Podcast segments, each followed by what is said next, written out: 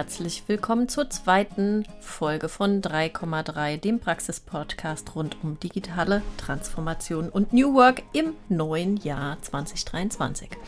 Das neue Jahr ist knappe drei Wochen alt und ich weiß nicht, wie es euch geht, aber ich kümmere mich gerade immer noch um die Trends, um alles das, was da äh, kommen mag und auf das, was mir in diesem Jahr wichtig ist. Und genau darum ging es auch in dem Gespräch mit meinem heutigen Gast, Svantje Almers. Wir haben gesprochen über die Trends im Bereich New Work für das neue Jahr. Also was wird alles wichtig im Jahr 2023?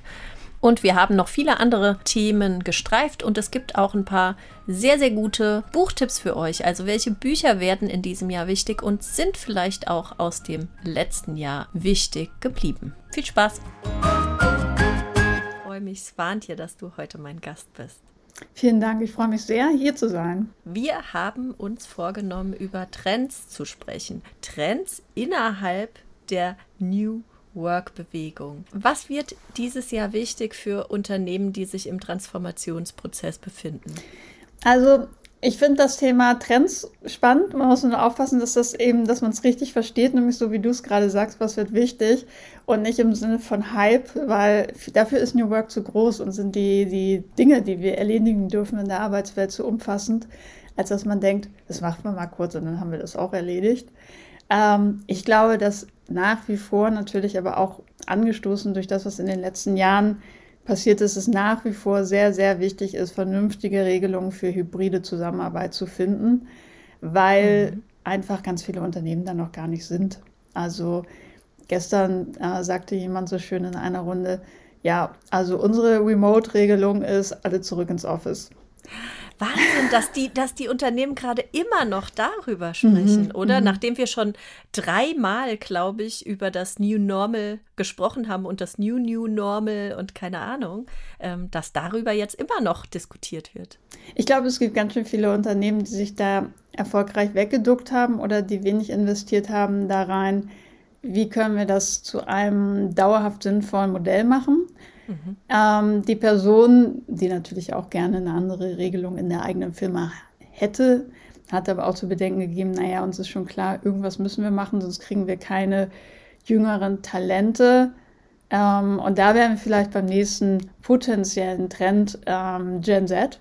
Mhm. Auch das nicht neu, aber ähm, wir werden uns immer mehr damit auseinandersetzen, was jüngere Generationen auch recht selbstbewusst einfordern und wie Unternehmen darauf eingehen können und auch ähm, Mehrwert für beide Seiten daraus stiften, weil ähm, es kommt ja nicht nur auf Forderungen an, sondern sie bringen ja auch tendenziell viel rein, wenn man ihnen dann, dann auch die Möglichkeit gibt, das zu tun.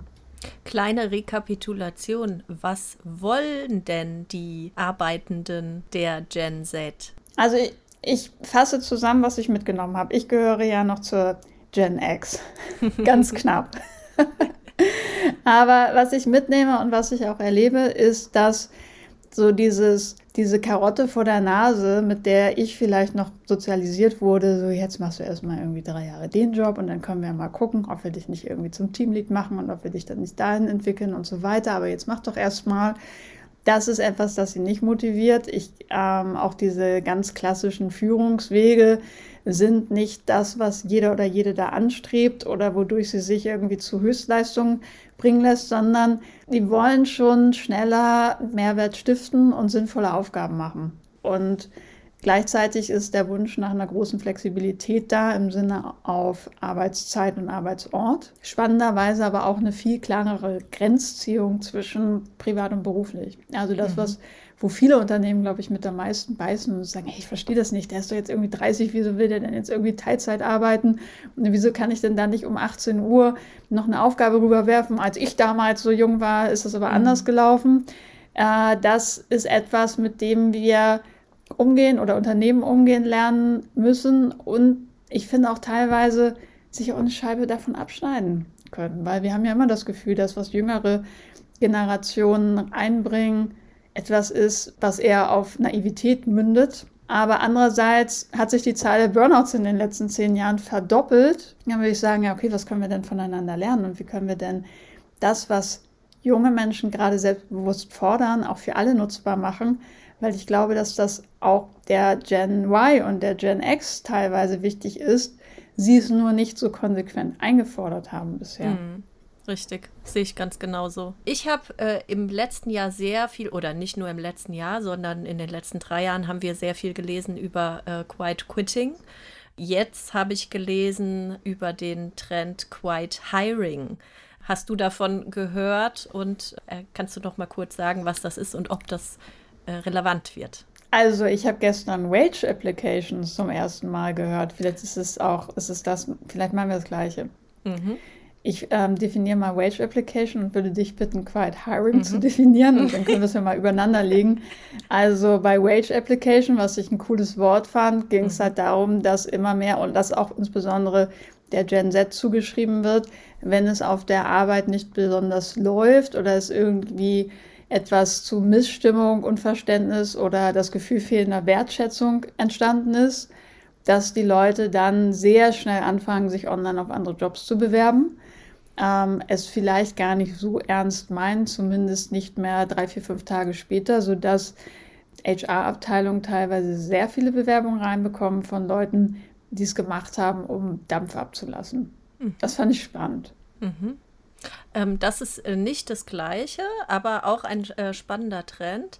Quiet Hiring, ähm, da geht es darum, dass ähm, Mitarbeitende im Unternehmen, die schon sehr lange mit an Bord sind, ähm, die aber einfach eine neue Perspektive suchen, dass man die so gezielt äh, weiter qualifiziert, dass sie beispielsweise ah. in der neuen Arbeitswelt auch äh, eine ganz bedeutende Rolle tragen. Und ähm, das geht für mich so ein bisschen in die Richtung, beispielsweise gezielt Frauen in KI-Jobs zu bringen im mhm, Unternehmen, die einfach das Zeug dazu haben, ganz lange im Unternehmen sind, die die Qualifikation, die Hard Skills dazu aber nicht haben mhm. und äh, durch den Fachkräftemangel, wir kriegen alle keine Leute, ähm, erstmal zu schauen, was habe ich denn für Potenzial im eigenen Unternehmen und wie kann ich die Leute dahin entwickeln. Das finde genau. ich ein genau. bisschen positiver als Wage Application. ich glaube, davon hat die Arbeitswelt am Ende mehr.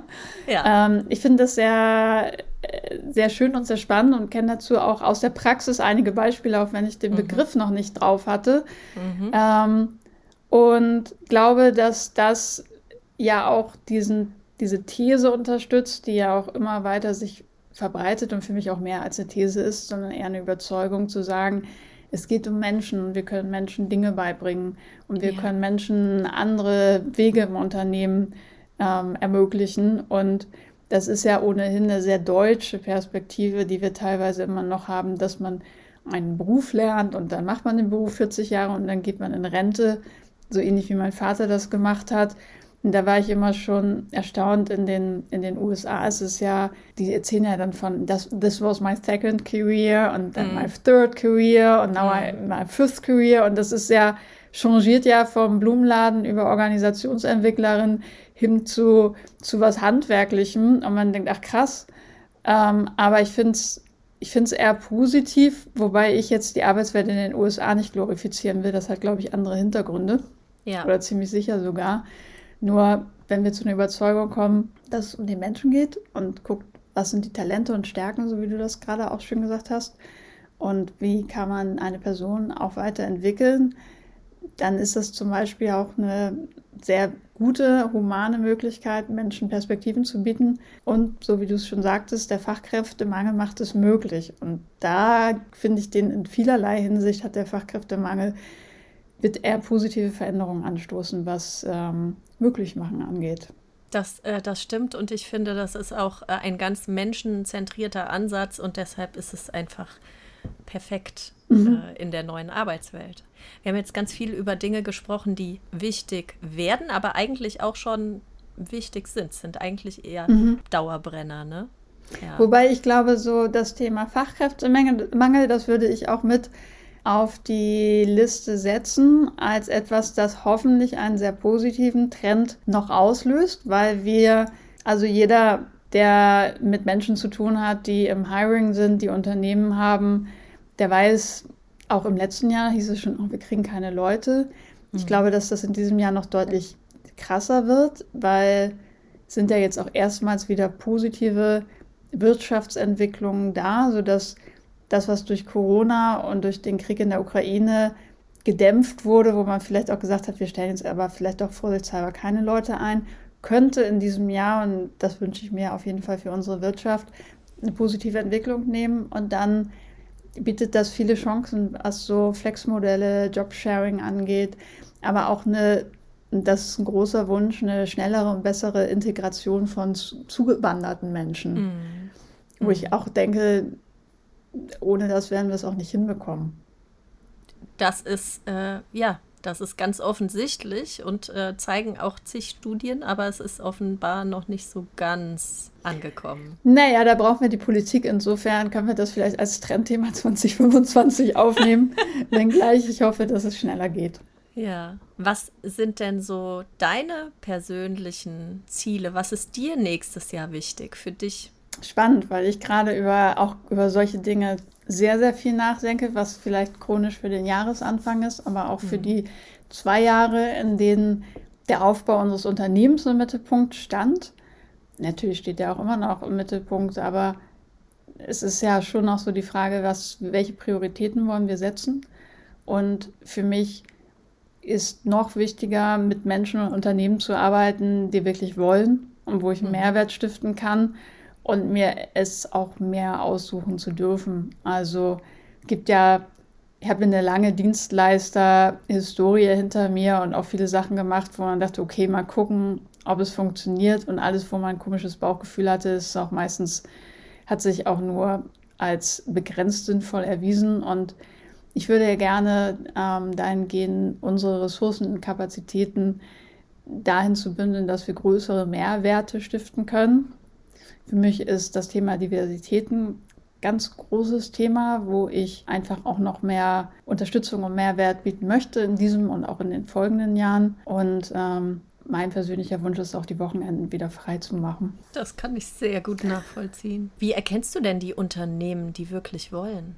Ich denke, dass ganz viel im ersten Kennenlernen schon transportiert wird, ohne dass ich da irgendwie eine, eine Checkliste habe. Aber das sind ja auch, es sind die Fragen, die sie stellen. Es ist der der Anspruch, ähm, neues Arbeiten ist halt nichts, was man in einem halben Jahr mal schnell erledigen kann. Und wenn ich mit so Ansprüchen konfrontiert werde, wo es so eher in Richtung geht, ja, dann kommen Sie, dann machen Sie Ihren Zauberkoffer auf, holen die New Work Formel raus und dann haben wir das Thema hoffentlich schnell hinter uns. Dann weiß ich ja, okay, da wäre theoretisch richtig viel Überzeugungsarbeit noch zu leisten. Nur meine Erfahrung ist, dass es dann meistens auch gar nicht so viel bringt, weil die ernsthafte Motivation dann doch nicht da ist, sondern dass es so ein Thema ist, dass man abhakt. So wie Greenwashing und Pinkwashing gibt es halt da auch die Tendenz zu sagen, komm, wir wollen uns das auf die Fahne schreiben, wir wollen, dass unsere Leute uns dann in Ruhe lassen und dann wieder ihren Job machen. Und das macht wenig Sinn und ich finde, dass man das in Kennenlerngesprächen immer schon sehr gut rausfindet. Genauso wie spätestens, wenn man mal einen Tag zusammengearbeitet hat, sodass ich überhaupt größere Angebote auch nur machen würde, wenn man mal gemeinsam einen Tag zusammen am Thema gearbeitet hat, weil dann weiß ich auch, ob ich da bei der Fragestellung überhaupt hilfreich sein kann und ob es für mich Sinn macht. Mhm. Und das soll kein Pauschalurlaub, äh, Urlaub, Pauschalurlaub soll es auch nicht sein, aber auch kein Pauschalurteil, sondern ähm, kann sein, dass jemand anders da ein gutes Händchen für hat, zu sagen, das ist meine Challenge, die öffne ich, da gehe ich Stück für Stück ran. Hm, meine Fähigkeit ist das vielleicht dann an der Stelle nicht mehr. Mhm.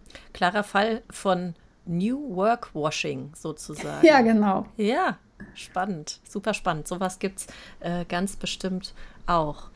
Wenn andere Menschen ein gutes Händchen für so etwas haben, dann mh, hm, haben sie vielleicht den einen entscheidenden Satz gesagt, der dem Gegenüber zu einer Art von Erkenntnis äh, hilft. Und ich weiß nicht, wie es dir geht. Bei mir äh, funktioniert sehr viel über Erkenntnis und das mhm. können ganz einfache Dinge sein. Und oft bekomme ich die in Büchern, in Literatur. Und mhm. äh, wir haben uns heute auch vorgenommen, über Bücher zu sprechen, die gerade relevant sind im Bereich im Megatrend New Work. Was hast du da mitgebracht? Was liest du gerade? Worauf freust du dich? Äh, auf welche Bücher, die vielleicht da kommen oder die gerade rausgekommen sind oder die dich im letzten Jahr vielleicht auch mhm. bewegt haben? Also du hast mich ja dazu eingeladen, das möchte ich einmal an der Stelle nochmal explizit sagen, auch unser Buch zu erwähnen. Ja, auf jeden Fall. Wir haben im ähm, letzten Jahr ein Buch veröffentlicht, das heißt On the Way to New Work, wo wir eben uns die unterschiedlichen Bestandteile von New Work angeschaut haben, weil New Work natürlich unheimlich breit ist und genau diese Breite wollten wir einerseits abbilden, äh, abbilden und andererseits aber auch mal greifbar machen. Das heißt, das Buch hat drei Teile. Better Me, Better We, Better Society.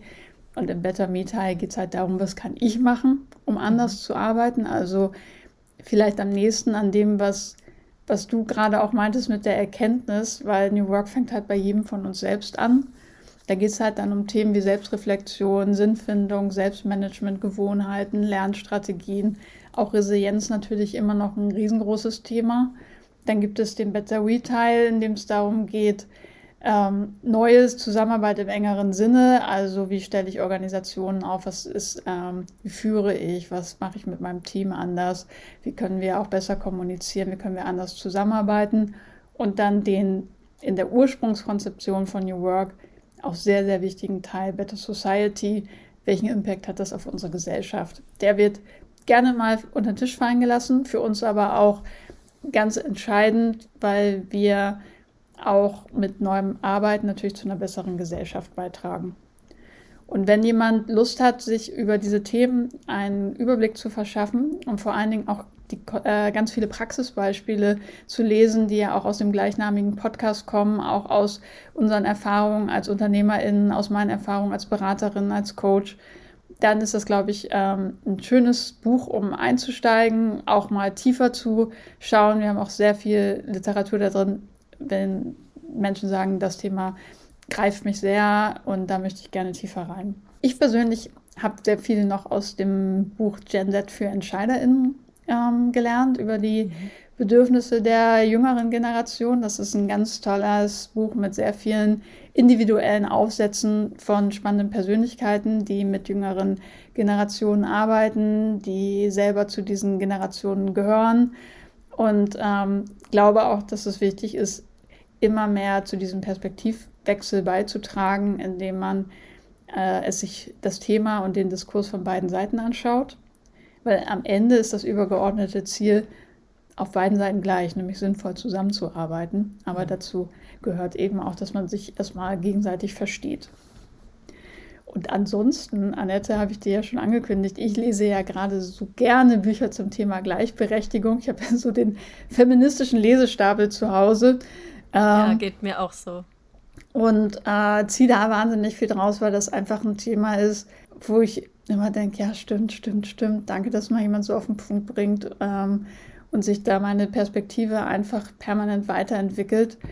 Und ich finde zum Beispiel, ein wahnsinnig tolles Buch ist das Thema, oder das Buch Wir sind doch alle längst gleichberechtigt, was so systematisch mit diesen üblichen Gegenredeargumenten aufräumt und auch wirklich anhand von Zahlen, Daten, Fakten, Studien und so belegt, dass die klassischen Argumente eben ganz oft nicht korrekt sind. Ähm, ein, eine Tiefe, zu der man ja in mancher Diskussion gar nicht kommt. Und ich glaube, das war auch der Anspruch, weshalb sie es geschrieben hat, mhm. ähm, da mal wirklich in Ruhe aufzuräumen. Und ich mag auch sehr gerne ein Buch, das wir beide gelesen haben, wie wir schon festgestellt haben, Unlearn Patriarchy, was ich auch ein total tolles Buch finde um auch die neuen Perspektive darauf, wie kann es denn sein und warum ist es auch so wichtig, mit zu inkludieren. Und dann ähm, lese ich gerade noch das Ende des Patriarchats von Margarete Stokowski, die ich einfach auch gerne lese, weil sie eine unheimlich freche und gute und pointierte Schreibe hat. Das, ähm, das stimmt und da kann ich auch nur beipflichten. Und was, äh, was mich immer umtreibt, ist,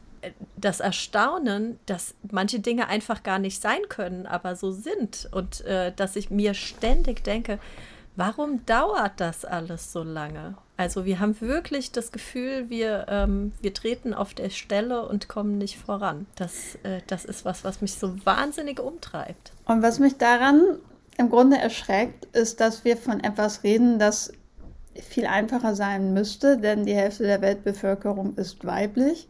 Und dann denke ich immer, wenn wir es da schon nicht hinkriegen, wie kriegen wir es denn dann bitte hin bei ganz anderen Diversitätsdimensionen? Also Menschen mit Behinderung sind so gut wie gar nicht integriert in unseren Arbeitsmarkt und haben aber nicht 50 Prozent der Weltbevölkerung auf, auf ihrer Seite. Ja, und, und sind fast unsichtbar. So genauso wie das Thema unterschiedliche sexuelle Orientierung, unterschiedliche Geschlechter. Menschen, die kein binäres Geschlecht haben, was die für Kämpfe aufstehen müssen, wo dann sehr gerne nach dem Mehrheitsprinzip argumentiert wird und gesagt, naja, ihr macht ja so eine Minderheit aus, jetzt lass mal die Kirche im Dorf. Mhm. Und dann denke ich immer, wenn wir es bei, bei dieser 50-50-Angelegenheit schon nicht hinbekommen, wie soll es denn dann weitergehen? Da hast du vollkommen recht. Zum Schluss noch eine Frage, die ich mir vorgenommen habe, öfter zu stellen, nämlich äh, die, die schlichte und einfache Frage, was treibt dich an? Ja, einfach zu stellen. Schwieriger zu beantworten. Ähm, ich glaube, Freiheit. Ich habe gerade drüber nachgedacht. Freiheit ist mein wichtigster Antreiber, äh, mein höchster Wert. Dinge, die ich tue, sind für mich wichtig, weil mich meine Freiheit erhalten möchte. Aber es ist auch für mich eben auch ein großer Antrieb, genau das eben für andere Menschen auch möglich zu machen, ihnen zumindest die Option zu bieten, äh, freier, selbstbestimmter zu arbeiten, freier, selbstbestimmter zu leben, sich viel mehr kennenzulernen mit ihren eigenen Talenten und Stärken. Ähm, und für mich ist es einfach der wichtigste Wert und insofern auch mein größter Antrieb, das auch ein Stück mehr in die Welt zu bringen. Da merkt man, dass du dich sehr viel mit dem Thema Selbstreflexion schon auseinandergesetzt hast. Und äh, es war auf jeden Fall für dich ganz einfach, die Antwort auf den Punkt zu bringen. Bin auch ganz Respekt. froh, dass mir das gelungen ist. Respekt. Ja, liebes Wantje, vielen, vielen Dank äh, für die Inspiration in den letzten Minuten und für deine Sicht auf die Dinge. Sehr, sehr gerne. Es hat großen Spaß gemacht.